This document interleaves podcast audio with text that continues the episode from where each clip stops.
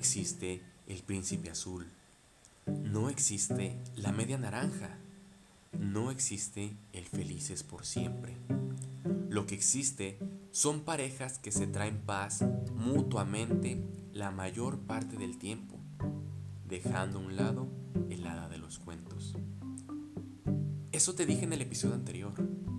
Ahora bien, una pregunta que me hicieron mucho es, entonces, ¿cómo extraernos paz mutuamente? Mi respuesta para esa persona fue, no sé. Cada relación funciona diferente. Y de verdad hago énfasis en eso. Cada relación funciona diferente. Aún así, si me lo permites, quiero darte dos principios que al menos para mí son vitales para que funcione la relación. Número 1. Desprenderse de tu ideal romántico para aceptar lo que la otra persona te ofrece. Creo que a estas alturas sabes a qué me refiero por ideal romántico. De no ser así, te sugiero que escuches mi podcast Concepto de Amor.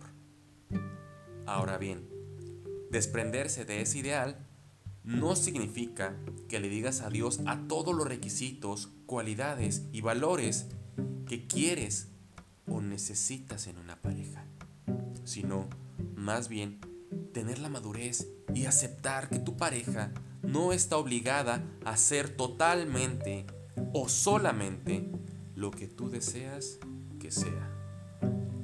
En palabras más simples, podríamos decir que seas más tolerante, paciente y menos soñador con esa persona.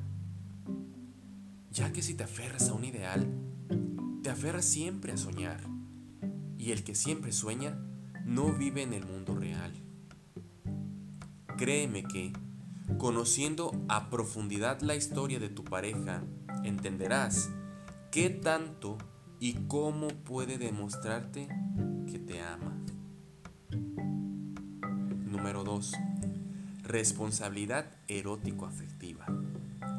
A lo largo de mi trayecto en el ámbito clínico, he escuchado muchas veces la siguiente frase. No tengo por qué rogarle nada. Si se lo tengo que pedir, mejor no quiero nada.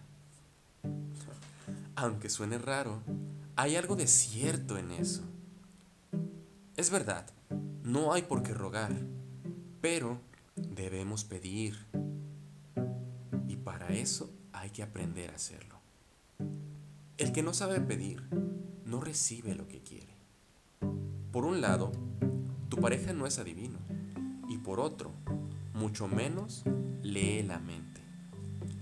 ¿Cómo esperas que tu pareja cumpla ciertos anhelos que tienes si no se los expresas? Si no se los pides. Es responsabilidad de los dos expresar de una manera clara sus anhelos y necesidades por más raras o íntimos que sean. Desde lo que más les encanta a lo que menos les gusta.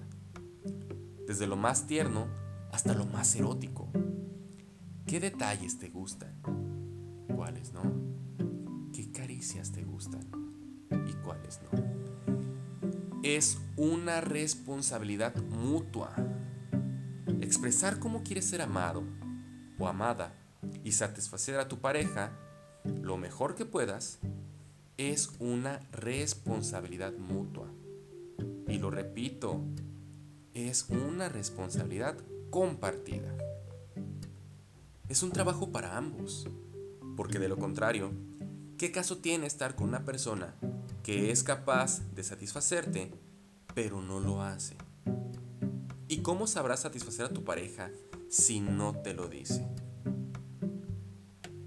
Bien, para resumir, entendiendo y aceptando la capacidad de amar de tu pareja, evitará que te decepciones cuando no esté a la altura de ese pedestal que tú mismo le otorgaste. Y aceptando que expresar de la forma más clara cómo y de qué manera quieres ser amado es una responsabilidad mutua. Esto no resolverá todo en la relación, pero te ayudará a entender que la relación es un trabajo constante de comprenderse para construirse pacíficamente, amándose con honestidad. Esto es todo por hoy. Si te ha gustado, no olvides compartirlo con todos tus amigos y en todas tus redes sociales. Hay episodios cada lunes. No olvides seguirme en mis redes sociales. Estoy como Alberto Cortés en Instagram y en Facebook. Por mi parte es todo. Haz un buen día y hasta la próxima.